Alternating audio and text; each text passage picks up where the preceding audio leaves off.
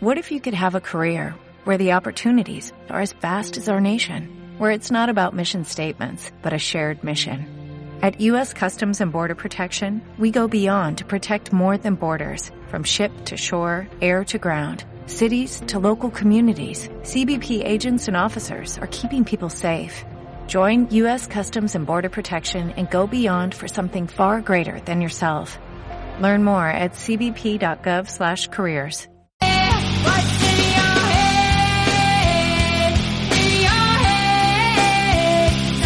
Segunda de las noticias que tenemos hoy. Conor McGregor. Yo creo que ya a esta altura habéis visto lo que ha pasado con Conor McGregor. Y es que lo han vuelto a detener. Esa cruzada que tenía para ser detenido en todos los estados de Estados Unidos, pues ahora se ha vuelto internacional y ahora es en todos los países del mundo. Y la primera parada de este tour de detenciones ha sido Francia, concretamente la isla de Córcega, donde Conor McGregor ha sido detenido acusado de agresión sexual, verse envuelto, mejor dicho, en un altercado con tintes sexuales. Ahora hablaremos de, uno de los testimonios para saber exactamente qué es lo que ha pasado. Conor McGregor estaba de vacaciones en la isla, de hecho estaba con su esposa, con su futura esposa y con su pequeño, y están pues de vacaciones a todo trapo. Podéis imaginar un yate de 3 millones de dólares, que por cierto fue donde fue detenido, los guardacostas y todo, diciéndole, sí, sí, aparca aquí, te vamos a detener un rato. Y me río porque es que la verdad es que la situación es bastante de risa, ¿no? Que te aparezcan lanchas alrededor de, tu barco, de tu yate y te digan, no, no, que estás detenido siendo Conor McGregor, pues Conor yo creo que a esta altura dirá, otra vez, ¿qué he hecho ahora, no? Entonces la situación es esa, lo detienen, a esta hora, obviamente, ya está puesto en libertad. El, el, abogado pues ha dicho que mm, ha explicado la situación y ha dicho que no va a permitir que su cliente se vea envuelto en ningún caso de este estilo porque bueno hay que recordar que Conor McGregor ya ha tenido acusaciones muy serias que si una paternidad fuera de, de, ese noviazgo con su, con su, con su futura esposa que si a una violación y luego por supuesto el famoso vídeo pegándole a, un anciano en, un bar y otras tantas, el, lo del móvil en Estados Unidos, obviamente el incidente de con Javi del autobús y otras tantas y tantas y tantas. Y no nos cansaremos nunca de, escuchar el nombre de Conor McGregor y, en la misma frase decir que lo han detenido, porque ya como digo han sido varios varios incidentes. En este incidente no se sabe exactamente lo que ha pasado, pero sí que hay un testimonio que dice que Conor McGregor pues estaba con su guardaespaldas y dice que de repente pues había una chica y que se abrió la, ropa y se hizo un exhibicionismo, ¿no? Enseñándole pues sus partes nobles. Lo que bueno, pues ha llevado a una denuncia, obviamente yo la denuncia por lo, por lo que informaban era una posible agresión sexual, pero yo diría que esto va más en la línea del exhibicionismo después de ese testimonio, ¿no? Lo han soltado en libertad. Supongo que a lo mejor en un futuro, pues puede que sea juzgado por ello o no. Yo en esta ocasión, mm, sin ser abogado del diablo, porque además yo creo que bien sabéis que la figura de Conor McGregor como luchador, personalmente es algo, una figura que me encanta, es un grandísimo luchador, pero también ha tenido algunas polémicas que han sido demostradas, otras no han podido ser demostradas pero hay algunas que sí, porque se han grabado en vídeo. Yo creo también que al ser una persona famosa, conocida, de la capacidad de, de Conor McGregor en cuanto a económica, puede que haya gente que a la más mínima intente poner denuncias que por intentar sacar una tajada. No solamente es algo que le pasa a Conor McGregor, sino que le puede pasar a cualquier personaje, como digo, famoso. Cualquier montaje ¿no? que se dice hoy en día para estafar a, Conor McGregor. Entiendo que las palabras de su abogado van en esa línea y obviamente pues habrá que, esperar a que se esclarezcan los hechos, ¿no? Pero creo que hay un sector de gente bastante perturbada que pueda aprovecharse de este tipo de personajes famosos para intentar sacarle una pasta interesante, un dinero, porque obviamente es Conor McGregor. Si lo ha hecho o no es algo que a esta hora pues también queda un poquito en el aire, ¿no? Eso yo supongo que habrá una investigación, pero si lo han soltado y en principio no hay no hay cargos contra él que se, se sepa, ¿no? Que, lo pueden, eh, él puede ir a algo más gordo. Hay que entender que no va a pasar, como digo, esto a mayores. Pero tendremos que estar atentos a esa situación, ¿no? Para ver si, si eso evoluciona. Pero hay algo más sobre el tema de Conor McGregor, más allá de esta detención, ¿no? En ese yate y esta posible denuncia que es el, es sobre todo el titular porque se sabe poco más más allá de lo que ha dicho su abogado de ese comunicado de prensa obviamente Conor McGregor lo ha negado todo como es normal si tú eres culpable pues es bastante difícil que digas sí ese es el culpable es, raro no pero Conor lo lo ha negado pero hay otro detalle que creo que es más importante esa misma semana no donde se conocía la detención de, de Conor McGregor el mismo Conor subió una foto donde decía que la usada pues le había mandado un regalito, digamos, que en forma de test. Eso indica varias cosas, obviamente. Si, como dice Connor, él está retirado, tú comunicas tu retiro a la usada y te sales del programa. ¿Eso qué nos quiere decir? Que, bueno, hay dos posibilidades. Una, que se le haya olvidado de decirle a la usada que se retira. Dos, que obviamente, que yo creo que es la, es la verdadera y es la lógica, no está retirado. Ya sabemos también que Conor McGregor ha dicho varias veces que se retira, que se retira, que se retira y al final siempre ha vuelto. Esto seguramente es una nueva estrategia de Conor McGregor, el, decir que se retira cuando obviamente yo creo que va a seguir peleando. Pero es el detalle de la usada, sabe dónde está, le envía esas pruebas para que las haga y para que luego las devuelva a, UFC. O sea, a UFC, a la usada para comprobar que todo esté en orden. Lo que nos indica, como digo, que en principio, por lo menos está todavía dentro de la, del programa. Y eso quiere decir que no está retirado. ¿Podremos ver a Conor McGregor a lo largo de, yo creo también 2021? Yo creo que sí. Ahora, precisamente, es una noticia que, bueno, podemos traer aquí a este punto también. Pero que yo no creo que Conor McGregor vaya a llegar a tiempo, ni que esté pensando ahora mismo en eso. Dustin Poirier se ha salido del combate contra Tony Ferguson que estaba en negociaciones. Aquí hay dos historias. Está al lado de Dustin Poirier, está al lado de Dana White. Y luego está la versión, o sea, la, idea, el mundo paralelo de Ariel Helwani que no se entera de... Que yo no sé si se entera o no. Ahora vamos a, también a dedicarle unos segunditos a, a Helwani. Por esta situación de Dustin Poirier. Dustin se ha salido de ese combate y él ha dicho que no le están pagando lo que merece. Algo que es una... No es excusa, es una realidad, realmente. No encuentro la palabra exacta, pero es una realidad que muchos luchadores de UFC no están cobrando lo que se merecen y están rompiendo negociaciones.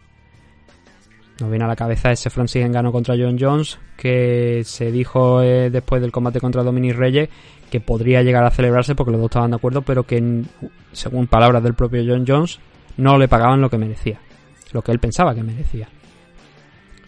En el caso de Dustin Poirier, que es un luchador que lleva años partiéndose la cara y dando los mejores combates del año, sobre todo especialmente en los últimos 2-3 años hemos visto combates muy buenos de Dustin Poirier y que ahora nos digan que Dustin Poirier no va a pelear contra Tony Ferguson porque en UFC no le está pagando lo que merece es algo que viene a confirmar lo que comentamos muchas veces. Los luchadores al final del año, cuando se hace el cómputo global, ¿no? De cuánto han cobrado en, en comparación con todo lo que han generado la compañía sale en torno al 17-18% aproximadamente, cuando hace unos cuantos años estaba por encima del 20 y creo que rozaba el 25 o 26%. Pero ese porcentaje ha ido cayendo. Sí que es verdad que si eres Conor McGregor, volvemos a traer el nombre, tu, tu cotización en bolsa, por decirlo de alguna manera, se dispara. Si eres Conor McGregor, te paga mucho dinero y obviamente el luchador que se enfrente a él también cobra un, un dineral. No es el caso de Dustin Poirier, que aún así estamos hablando de alguien que ha sido campeón interino de, UFC. Hay que recordarlo, de la división Lightweight. El otro lado, en, la otra parte, tenemos a Tony Ferguson que dice que piensa que UFC debe pagarle lo que merece, lo cual es algo digno de aplaudir, ver compañeros así. Creo que todos los compañeros deberían ser como Tony Ferguson y que no debería ser una excepción, porque yo creo que Tony también esto lo dice porque está algo tocado de la cabeza, pero debería ser la realidad, que se, que, se le pagara a los luchadores lo que merecen. Y luego está al lado de, de Dana White, donde dice que esto simplemente ha sido una cuestión de, de Dustin Poirier para salirse del combate porque no quería pelear contra Tony Ferguson. Esto es una estrategia que ha utilizado UFC. Os estaréis preguntando ahora mismo por qué estoy metiendo esto en la parte de Conor McGregor y bueno, después os puedo yo creo que ya sabéis más o menos por dónde voy, ¿no? La posibilidad de un Conor McGregor contra Tony Ferguson existe ahí, ¿no? Pero me acuerdo también lo quería meter aquí. Dana White diciendo eso. No, es que eh, Dustin Poirier se quería salir del combate y no ha encontrado otra forma más que romper las negociaciones y bla, bla, bla, bla, bla. Es la excusa eterna de, Dana White, de UFC, de decir, eh, este luchador eh, se sale porque no, no queremos pagarle, básicamente, lo que te dice. No quiere pagarle lo que, lo que piensa que merece. Y no creo que Dustin Poirier haya pedido una cifra desorbitada, ¿no? Sobre todo después de venir de ese combate tan bueno que tuvo contra Dan Hooker.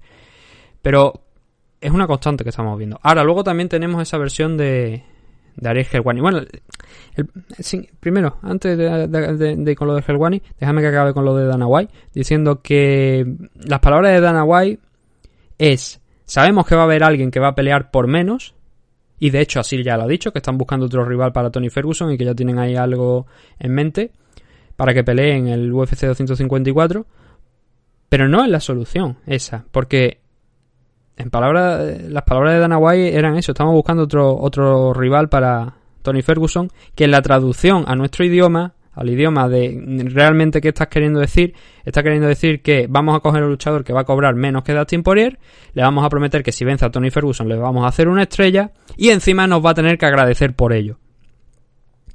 Ese es el problema de, UFC y Dana White con este tema de, de los contratos y tal.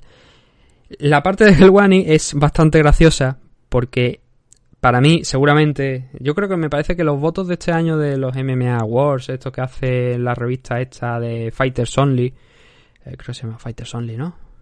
Me parece que se llama así. Em, obviamente son una farsa porque eso vota la, gente del público y siempre Ariel Helwani acaba como eh, periodista del año del mundo de las MMA. me tengo que reír porque hay varias gente, incluso dentro de su propio equipo de la ESPN, que lo hace bastante mejor que él. Porque cuando tú te conviertes en una máquina de hacer... Por cierto, no lo he visto hablar de lo del tema de, de Conor McGregor. Cuando haces, eh, te conviertes en un relaciones públicas de la compañía y solamente dice, pues tal combate se va a celebrar aquí, o hace una entrevista en tu programa, o hablas con Daniel Cormier de lo que te da la gana, bla, bla, bla, bla, bla. Al final, el periodismo bueno el que hace gente como Karim Sidan, como el que puedo entender que incluso hace hasta el propio Breo Kamoto, que está siempre al pie del cañón, y no sentado en tu casa con el teléfono llamando o esperando a que te llegue algo y, tal. Eso para mí no es periodismo. Periodismo es lo que hace Karim Zidane, que se está jugando la cara todos los días para sacar información y destapar cosas que creo que realmente son importantes. Entonces llega Helwani y dice: Me ha sorprendido la, actitud del público con Dustin Poirier. Normalmente se sitúan del lado del promotor y del lado de, de, los equipos, y en esta situación está todo el mundo del lado de Dustin Poirier. Hijo mío, ¿en qué mundo vives? Todo el mundo está del lado de Dustin Poirier porque todo el mundo está del lado de los luchadores.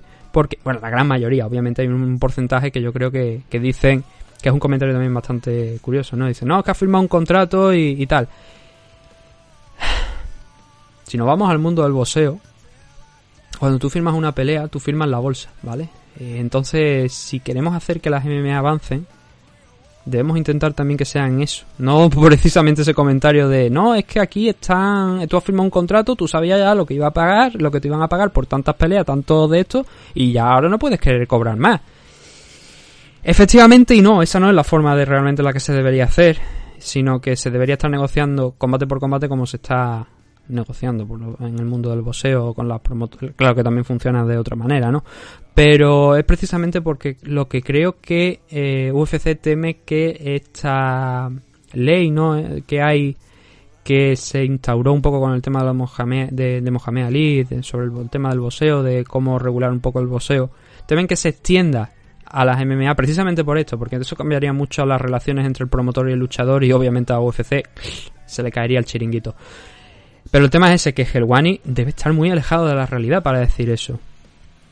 Y luego le darán el premio de periodista del año, pero es algo que yo creo que es una verdad a, gritos que hay mucha gente que apoya a los luchadores por este sentido, porque cuando se conocen los, los porcentajes de lo que cobran a final de año, dices, está ingresando mucho más a UFC de lo que ellos están cobrando, una barbaridad más, y está muy alejado de deporte como la NFL, como el béisbol, como el hockey sobre hielo, como la NBA también. Cualquier deporte de, de las grandes ligas norteamericanas está muy lejos ahora mismo el mundo de, de, las MMA, concretamente UFC, de esos sueldos. El mundo de las MMA todavía incluso mucho más, ¿no? Pero UFC, cuando conoce los números, dice, aquí está pasando algo. Entonces no me trago las palabras de Dana White. El, no me trago eh, tampoco que Dustin Poirier haya salido del combate por porque se pagaran una cantidad alta y él, dijera no quiero más, sino que realmente no le estaban pagando lo que merece. Y no vamos a tener ese Tony Ferguson contra Dustin Poirier en UFC 254, salvo que se dé la situación adecuada, que no creo que se vaya a dar. Ya hemos visto cómo han fallado las negociaciones del John Jones contra Francis ganó. Ahí podría entrar Conor McGregor, ahora que sabemos que no está retirado. Es una pelea complicada, es una pelea que no le interesa, creo yo, a esta altura. Pero que quizás en el 2021 no le quede más remedio que coger una pelea contra Tony Ferguson.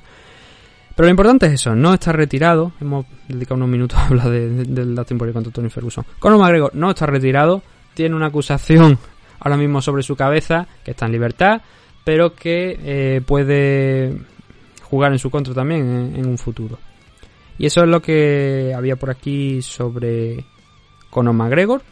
Y vamos a comentar par de cositas sobre españoles, porque antes de hablar del Juan Archuleta contra Patrick Mix, había un par de noticias interesantes sobre dos posibles luchadores que, españoles que podemos tener en un evento de Bellator de finales de este mes, principios del mes que viene. Así que lo vamos a comentar también aquí.